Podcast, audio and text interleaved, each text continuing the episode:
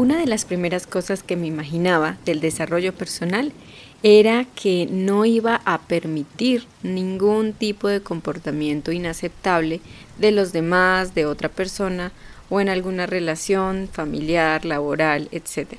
Pensaba que mi proceso de desarrollo personal consistiría más que todo en saber poner límites y que estos límites no eran para controlar a los demás, sino más bien para ponerme límites a mí misma de lo que estaba dispuesta a aceptar o no de una persona en una relación, en un vínculo afectivo o con lo que fuese, ¿no?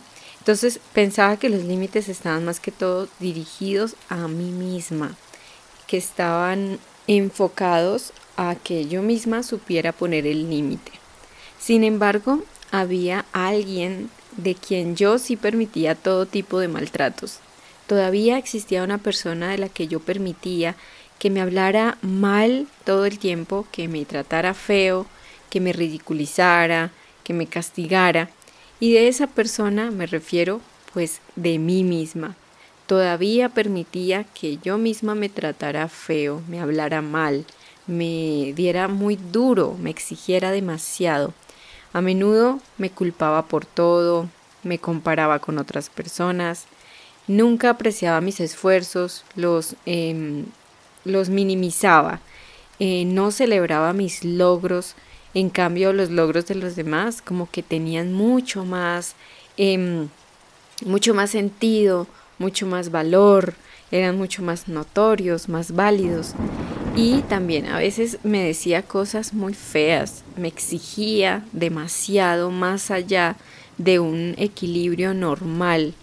Y yo empecé también a notar que gran parte de cómo nos tratamos internamente a nosotros, de nuestro diálogo interno, radica en la manera como nos hablaban o nos trataban de niños. En mi crianza tuve una exigencia muy alta eh, para una niña se me exigían cosas que eran más que nada para um, exigirle a un adulto de ese nivel. Entonces, algo que desarrollé a lo largo de mi vida fue de pronto ser muy perfeccionista, exigirme demasiado, eh, como les dije, no celebrar mis avances, mis logros, creía que nada era suficiente. Y durante mucho tiempo también eh, tuve lo que se le llama el síndrome del impostor, ¿no? Creía que no era lo realmente buena y dudaba todo el tiempo de si una persona en un trabajo me daba, no sé, un trabajo, tenía un trabajo, decía, pero no sé, estas personas, ¿cómo no ven que no soy lo suficientemente buena? O si me iba bien en algo, decía, no, esto debió ser un error. Y es como un mensaje de mucho autosabotaje. Yo creo que a lo mejor muchas mujeres, hombres, personas, eh, todo el tiempo en su mente eh, estamos pensando cosas que creemos que no somos suficiente, que nos falta, que de, de pronto algo bueno que pasó en nuestra vida fue como un error, fue una casualidad, algo se equivocaron. No em, sabemos qué es lo que nos ven de positivo los demás, nos rehusamos a creer que sí podemos llegar a ser buenos en algo y que sí somos merecedores de algo bueno en nuestra vida. Entonces, este tipo de pensamientos es bastante doloroso, son bastante duros. Creo que también otra de las cosas que se dan, digamos que mientras tenemos ese proceso de crecimiento en nuestra infancia, es que ese tipo de, pensamiento hipercrítico, destructivo, invalidador que hay en nuestro, en nuestro interior, eh, se va dando cuando crecemos en hogares donde eh, los errores se castigan fuertemente, se censuran todo el tiempo, se señalan muy duro, pero los logros, aquello que el niño hace bien, que lo logra, que, que funciona, que es exitoso en algo el niño, no se le da el mismo, la misma fuerza para celebrar esos logros. De hecho, se le da por sentado que es lo mínimo que él puede hacer, que es lo mínimo que se le debe de dar a sus papás, ¿no? No es ni siquiera un motivo de celebración, es algo como básico que tú tienes que hacerlo, eso es lo mínimo que se espera de ti. Entonces eso deja en uno el pensamiento de que nada de lo bueno se, se vale, es visto, se visibiliza, se reconoce, porque es algo que no es suficiente jamás. pero cualquier error, cualquier debilidad, cualquier falencia, incluso si en vez de sacar el primer puesto, pues entonces quedaste en un segundo, tercer puesto, igual fue un buen resultado, pero no fue el mejor. Incluso en eso también hay castigo, hay como una gran desaprobación de nosotros mismos.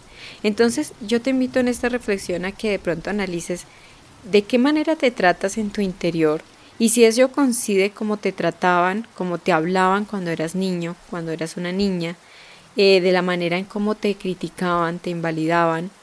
Eso es algo interesante para probar, porque ese tipo de diálogo de cómo nos trataron de niños, de cómo nos hacían ver que tus logros y tus cosas buenas no eran mm, suficientes para celebrarlas, pero que incluso de pronto los éxitos de otros niños sí eran lo suficientemente eh, maravillosos para celebrarlos y, y digamos que validarlos, ¿no?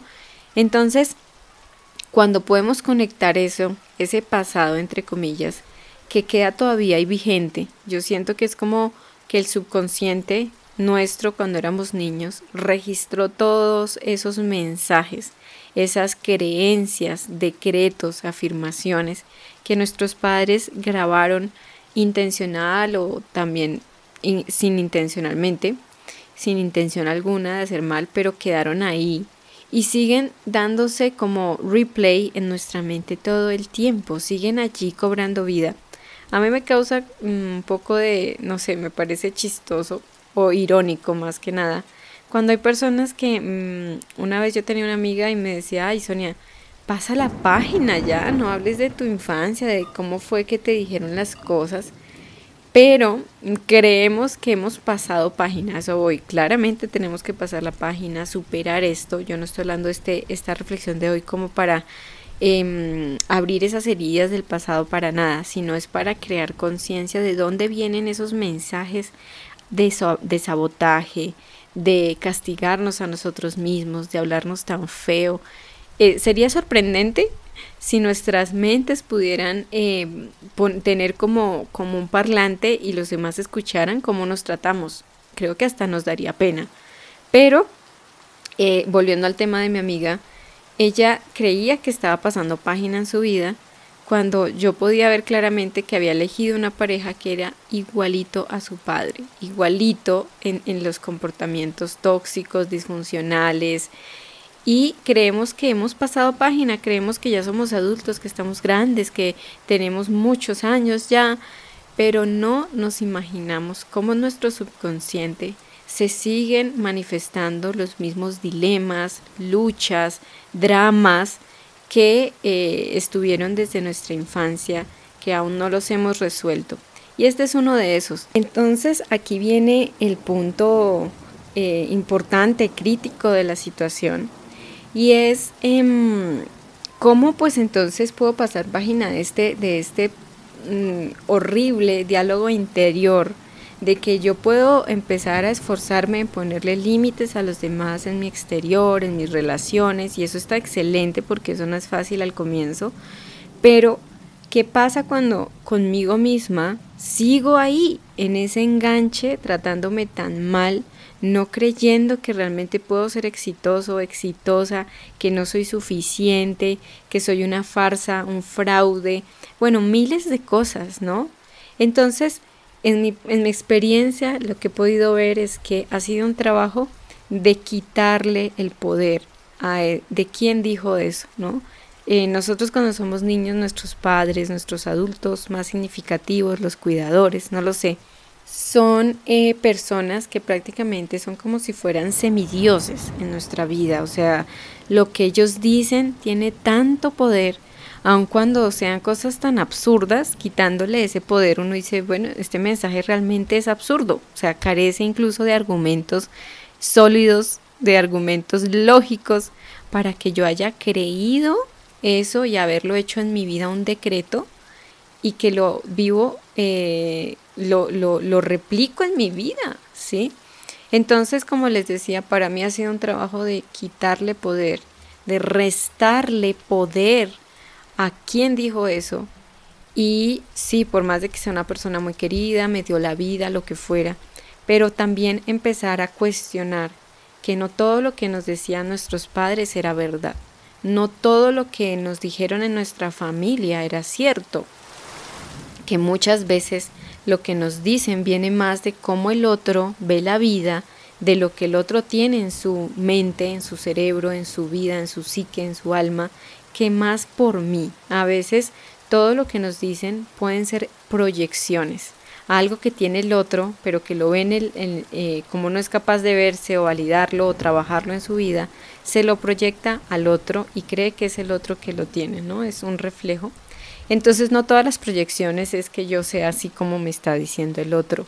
Cuando he empezado a tener ese proceso de quitarle ese poder que yo misma le di a los demás y bajarle eh, el volumen a esos pensamientos, eso empieza a ocurrir.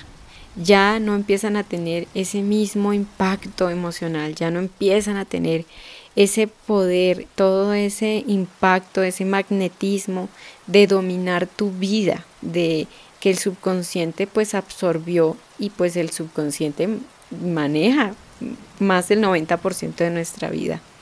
Entonces, volviendo a este eje central de la reflexión, hoy veo que jamás, jamás habría tratado de esa forma a mi mejor amiga, a alguien que amo mucho, si éste hubiera pasado por momentos así.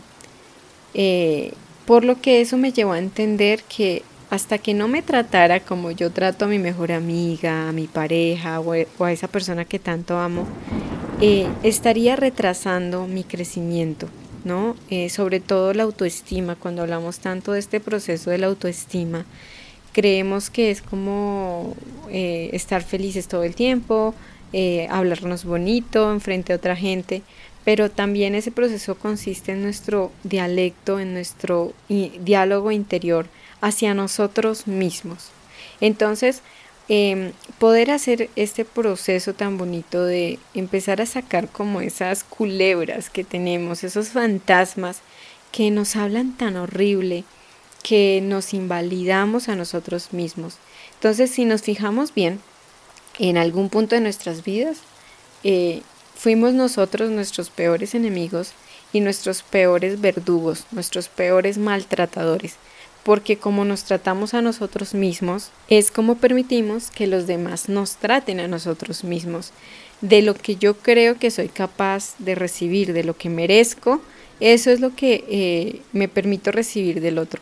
Cuando por dentro yo ya empiezo a ver que no es verdad muchas de las cosas, decretos, creencias limitantes, creencias negativas que quedaron de no solo mis padres, sino de mi árbol familiar, porque nuestros padres, digamos que trae cada uno la cosecha de lo que ha recibido de sus ancestros, de su árbol familiar, de todos los papás, mamás de sus árboles, y nos lo traen y recibimos esos frutos, todos enteros, enteros, como verdades absolutas de nuestra vida y los seguimos llevando también después cuando tenemos nuestros hijos. Entonces, mi propuesta para ti hoy es que eh, puedas hacer un tamizado, filtrar cuáles son esas creencias, de dónde vienen esas palabras si llegas a tener esos diálogos internos tan destructivos, eh, maltratadores contigo mismo poco realistas, demasiado exigentes y empezar a ver de qué manera puedes, eh, como te dije y te propuse, empezar a quitarle poder, bajarle volumen a esos pensamientos y empezar a reprogramar tu mente, como dicen, empezar a reformular nuevas creencias que también tú digas, bueno, esto no es verdad del todo, ¿no? Eh, es maravilloso el poder que tiene tan grande la mente sobre nuestra vida. Entonces espero que te haya parecido muy muy interesante. Eh, recuerda que la idea es que seamos nuestros mejores amigos, ¿no? Eh, a veces nosotros nos pasamos la vida esperando a que llegue una, una pareja maravillosa, que nos ame, que nos quiera, que nos acepte, que nos apapache y tantas y tantas cosas pero de quien tenemos primero que enamorarnos es de nosotros mismos y de quien tenemos que aprender a ser pareja es de nosotros. Tenemos que ser nuestra mejor pareja primero antes de esperar a que alguien más llegue a hacer eso. Finalmente, los, mm, cuando hacemos estos procesos, eh, los demás llegan simplemente a reflejar cómo estamos con nosotros mismos, cómo es ese, esa relación interna conmigo misma. Eso es lo que es una pareja, reflejármelo, nada más, reflejar cómo estoy yo por dentro. No es que llegue el príncipe o la princesa de los cuentos a hacer esa tarea por mí. Entonces, eh, uno de los mejores espejos que tenemos en nuestra vida es la pareja, entre muchos otros, pero sobre todo la pareja, porque es en quien nos fijamos. Y bueno, pues esa es la reflexión de hoy. Espero que te haya gustado. Quiero despedir este momento con esta frase de los eh, libros sagrados de la India llamados Upanishads. Upanishads se llaman así. Y dice la frase lo siguiente. Permite, por lo tanto, que la mente se mantenga pura, porque lo que un hombre piensa, en eso se convierte. Permite, por lo tanto, que la mente se mantenga pura, porque lo que un hombre piensa, en eso se convierte. Muchísimas gracias por haberme escuchado. Te mando un abrazo donde quiera que te encuentres y nos seguimos escuchando aquí en Píldoras Ataraxia. Conoce mucho más sobre mente y relaciones sanas en el canal de YouTube Sonia Ataraxia y encuéntrame en Instagram y Twitter como Sonia-Ataraxia. Gracias, muchas gracias por escuchar Sonia Ataraxia.